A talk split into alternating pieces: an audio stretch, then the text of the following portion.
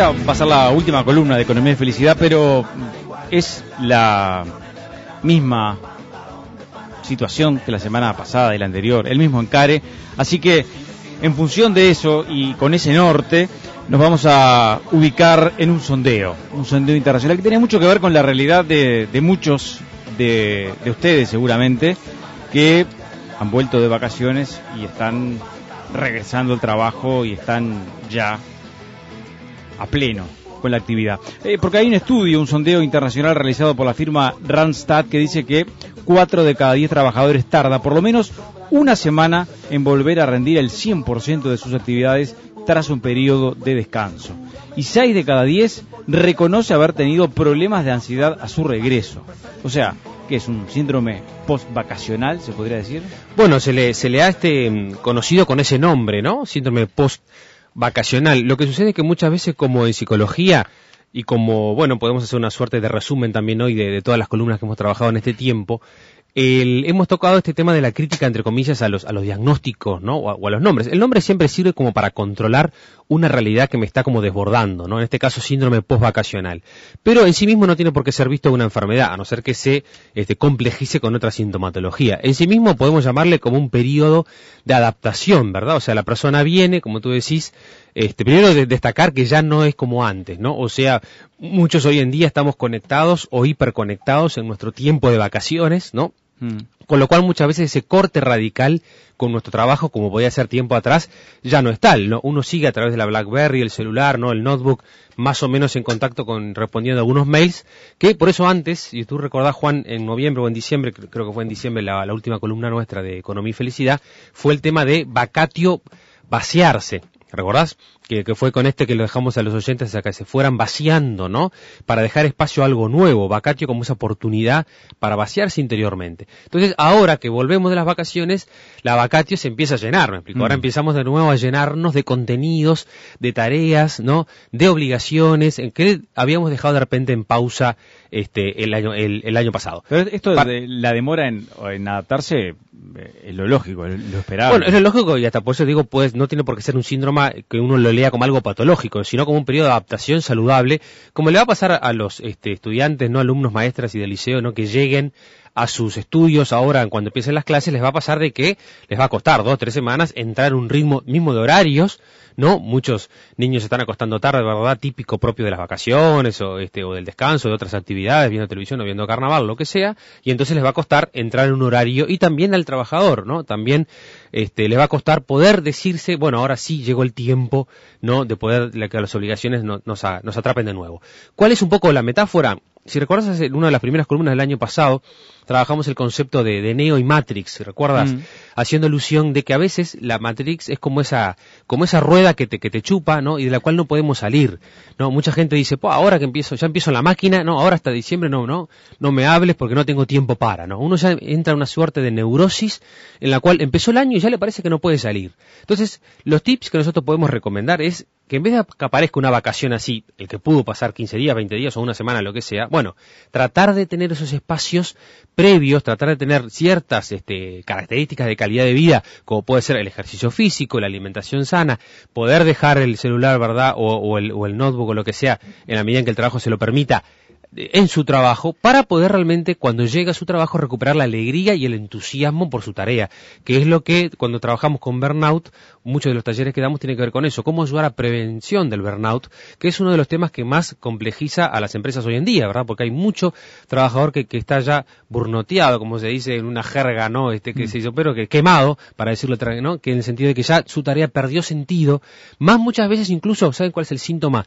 bien claro que identifica esto, si al volver de las vacaciones siente que no descansó nada, siente que ese alivio, ese descanso no fue realmente reparador, ¿no? Este, entonces eso es un síntoma, a la primera semana, a la segunda semana ya estoy mirando en la agenda cuándo es Semana Santa, cuándo es vacaciones de julio, cuándo es Semana de septiembre. Hay que decir de que los días que me tomé, no importa si fueron muchos o pocos, no cumplieron internamente con mi reparación interior, que yo preciso para volver a mi trabajo, incluso muchas veces decidir, volver a decidir pertenecer a la misma comunidad educativa o, de, o de, empresa, cualquiera sea donde yo trabajo, volver a ser libre en esa elección y no sentir de que están chupando mi energía y de que no soy libre en la elección de mi trabajo. ¿Y en ese caso qué? Bueno, en ese caso puede ser una, una, una oportunidad para poder ver la película con otra dimensión, ¿no? Cuando a veces uno está a un nivel de estrés que dice, bueno, yo ya realmente no puedo eh, eh, trabajar acá, bueno, con la humildad y con la libertad de poder decir, poder buscar otras alternativas, ¿no? Hay una metáfora muy linda que me la enseñó este, este psicólogo que estuvo en Guatemala ahora, Kiwi, eh, la metáfora del mar y la ola, ¿no? A ver cómo es. Es una metáfora muy linda que muchas veces a nosotros, por, por el individualismo que llevamos adelante sin querer, eh, siempre nos creemos que somos la ola, ¿no? La ola es, este, somos una ola que la ola, ola. Si vos te crees que solo sos ola, la ola muere en la orilla, ¿no? Por lo tanto, toda tu vida tiene sentido en la medida en que vas, sos una ola que crece, que madura, ¿no? Que, se hace más fuerte, más grande, ¿no? Y que después va a morir en la orilla, ¿no? Y ahí vos morís con, con esas olas. Pero si tú tenés el sentido de que la ola es el mar, ¿no? De que somos mar, de que somos mucho más que la ola, entonces la ola no muere. Sabemos que somos parte de algo más grande, me explico, que nos trasciende y que tiene que ver con nuestra colectividad, nuestros amigos, o la trascendencia para aquellos que tengan alguna trascendencia en la fe en Dios o en la vida, como quieran llamarle, ¿no? El mar sería como un símil de esta vida que va más allá de nosotros mismos, ¿no? Y entonces en ese sentido la ola vuelve eh, con nosotros mismos para recargar energías y volver, ¿no? A, a, entregar ahí su regalo a la orilla o se transforma en otras olas que no forman parte. Digo esto porque a veces nos creemos de que somos, ¿no? De que, de que sin mí esta, esta tarea o este trabajo, por supuesto que todos somos este, necesarios, pero nadie es imprescindible. Entonces poder saber con, con humildad de decir, bueno, sigo en esta tarea, ayer estuve trabajando en una institución educativa, trabajamos esto de, recuperar el entusiasmo por pertenecer a la institución educativa, cómo ustedes se tomaron tiempo, les decía yo, para tomarse las vacaciones y por qué de vuelta eligieron pertenecer acá. Bueno, muchos quizás por un tema económico, pero más allá de eso, el, el encontrarse con los demás compañeros, el renovar eh, actitudes, el, los desafíos que implica la vida, ¿no? Yo creo que eso es lo lindo que tiene este, la vida de poder saber de que el nuestro, lo que hacemos tiene que ver con lo que somos, pero no dejarnos tomar en ser solo lo que hacemos, porque ahí vamos perdiendo nuestra identidad como persona. Para esto de, de pensar si nos sentimos ola o nos sentimos mar, de algún modo requiere de una reflexión, de un espacio para reflexionar, ¿no? Sobre uno mismo. Exacto. Es, es básico eso. Es, eso. Eso es básico, Juan, y tiene mucho que ver con el silencio. Por algo también lo he repetido en estas columnas, el tema de, de relajación,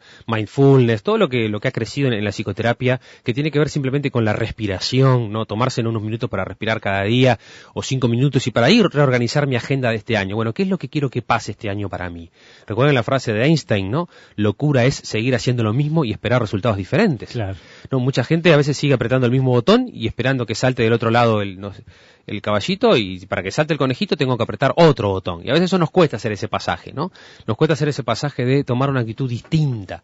Y para aquella persona que tiene que volver a su espacio laboral y que lo siente de repente como una cárcel, porque muchos me lo han relatado así, bueno, recordarles lo que decía Víctor Frankl del campo de concentración.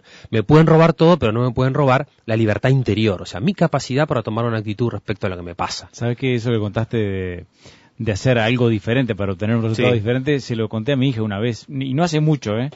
eh porque viste que lo, los niños, este, muchos de ellos sistemáticamente te piden algo y, y, van por exactamente por el mismo camino y una y otra vez, ¿no? Sí.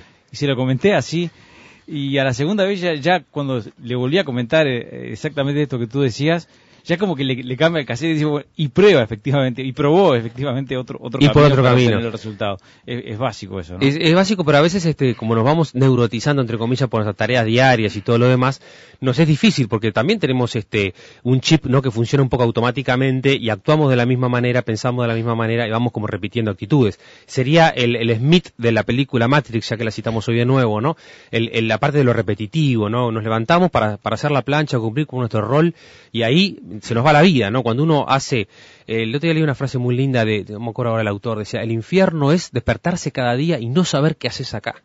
¿no? O sea, eso es como una suerte de, de, de, infierno. O sea, poder despertarnos y saber, bueno, ¿qué es lo que quiero para mi vida? ¿Cuáles son las personas que me acompañan en mi camino? ¿Quiero seguir trabajando en este trabajo de la misma manera? ¿Puedo cambiar? No. Bueno, entonces cambio de actitud. No puedo cambiar. ¿Puedo cambiar? Bueno, entonces sí cambio. Entonces veo las alternativas que tengo. Siempre un ejercicio de crecer en la libertad interior, ¿no? Ese siempre ha sido nuestro, nuestro, este, uno de los lemas, si se quiere, de economía y felicidad, poder vincular, como tú decías, la parte, el, ese 15 o 20% de, de, de falta de creatividad o de falta de productividad que podemos tener en esta primera, nuestras dos semanas que nos reincorporamos al trabajo, que es esperable, ¿no? Que es esperable por más que quizás desde el mundo empresarial nos estén exigiendo, ¿no? Que tengan que rendir 100%, pero sabemos que no, ¿no?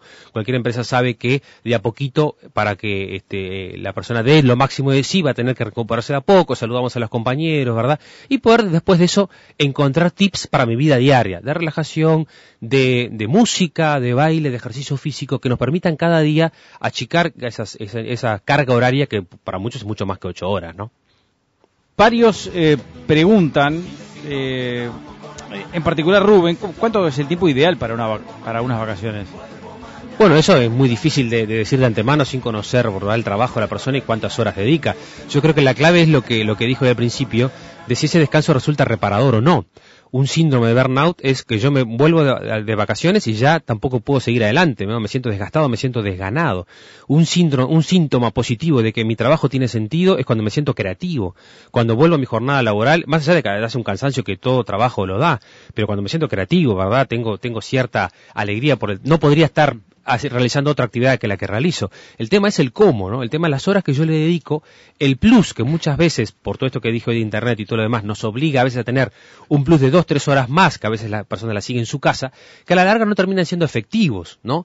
A no ser que se cumpla aquella otra columna que también hicimos el año pasado, de que las mejores ideas surgían nuevo fuera del trabajo. ¿Recuerdas? Una, una columna de un gerente, no me acuerdo en qué empresa, que comentaba que las mejores, las ideas más creativas aparecían fuera de su horario de trabajo.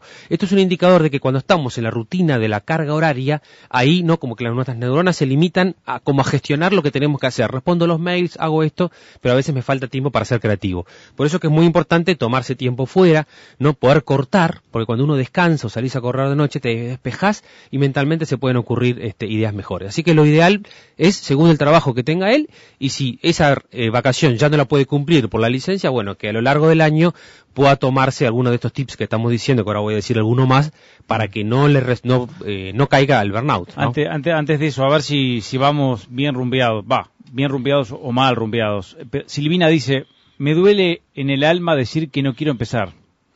Soy profe de secundaria, tengo 200 alumnos aproximadamente, varios grupos. Hace 25 años que estoy trabajando, tengo un sueldo magro, me duele en el alma, pero no quiero empezar. Bueno, recordará Juan que esta columna que hicimos sobre los docentes, es así fue este año, ¿no? Fue una columna que tuvo muchísima no repercusión de mensajes, porque estábamos tocando ahí la realidad, ¿no? De cómo hace el docente que tiene que volver a su tarea, si ya está con muchos síntomas. Por eso el burnout también implica, en algunos casos, no en todos, una consulta que no tiene por qué ser este, una, una terapia, ¿verdad? Es una consulta puntual con su médico, con un psicólogo que ya tenga confianza, para poder este, procesar esto, porque estos cambios no se realizan solo de un momento a otro.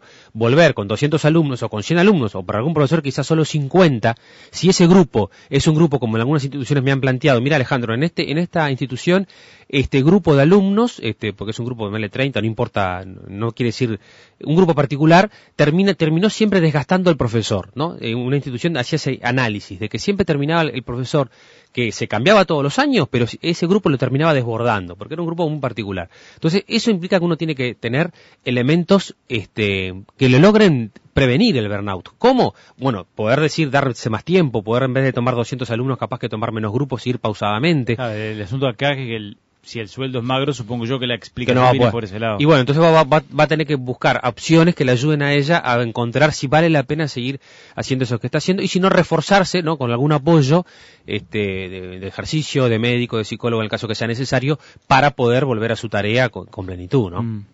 Eh, ¿Cómo era esto de la frase de Einstein? La frase de Einstein es, locura es seguir haciendo lo mismo y esperar resultados diferentes. O sea, es una frase que invita, digamos, a poder uno repasar nuestro patrón de comportamiento. Porque a veces sin darnos cuenta, y en eso siempre hay alguien que nos puede ayudar mejor, a poder ver de que siempre repito la misma conducta, ¿no? Entonces ahí poder hacer un cambio en ese sentido. Mm, ¿Qué otro tip?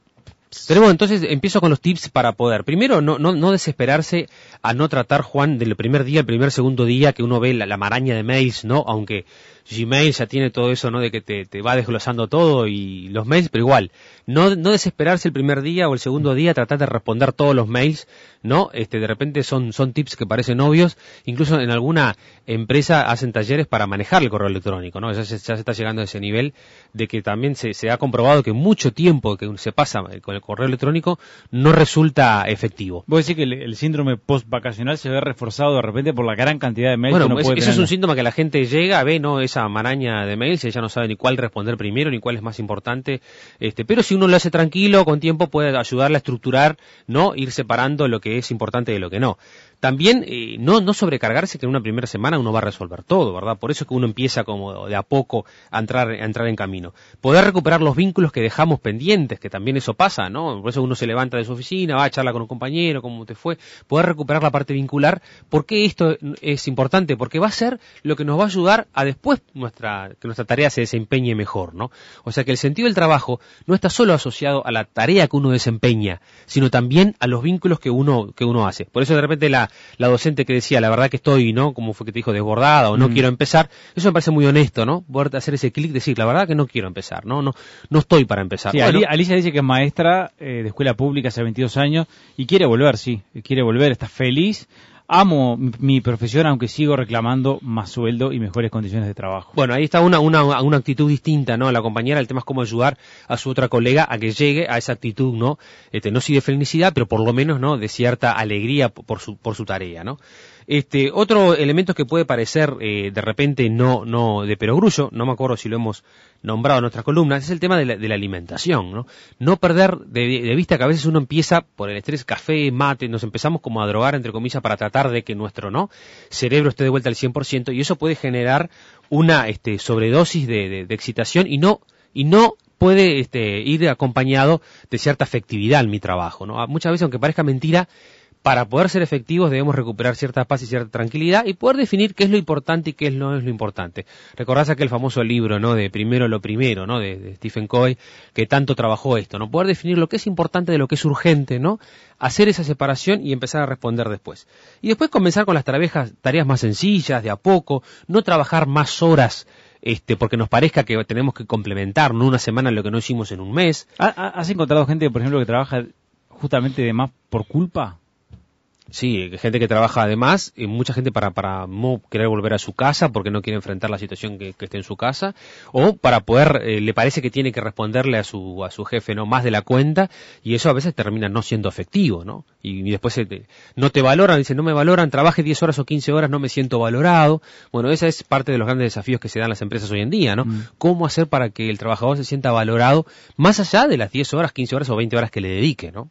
Ahí recordás que Google y Facebook y todas estas empresas han hecho no como sus grandes no espacios de relajación o de ping pong o de lo que sea para que ser valorado por lo que cumplir con su trabajo y no tanto por las horas este reloj que le dediquen, ¿no?